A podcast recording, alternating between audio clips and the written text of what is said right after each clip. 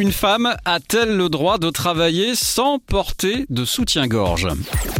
Cristal, Cristal, avec vous. Eh oui, elle surprend hein, cette question, et si je vous la pose aujourd'hui, c'est parce qu'elle est particulièrement d'actualité dans la région. Près de Rouen, une hôtesse de caisse euh, qui, euh, par confort, avait fait le choix de ne plus mettre de soutien-gorge, se voit contrainte par sa direction d'en porter un. Et ce, suite à la plainte d'un client qui se serait senti provoqué. Ce sont nos confrères de 76 Actus qui ont relayé cette info.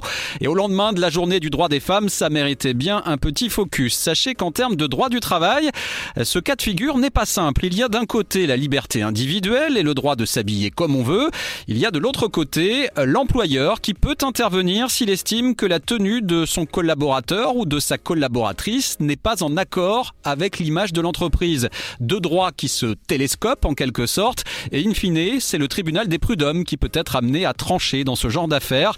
À noter que ce cas de figure risque de se représenter parce que si seulement 7% des femmes ont aujourd'hui fait le choix de ne pas porter de soutien-gorge, cette statistique passe à 18% chez les jeunes de moins de 25 ans.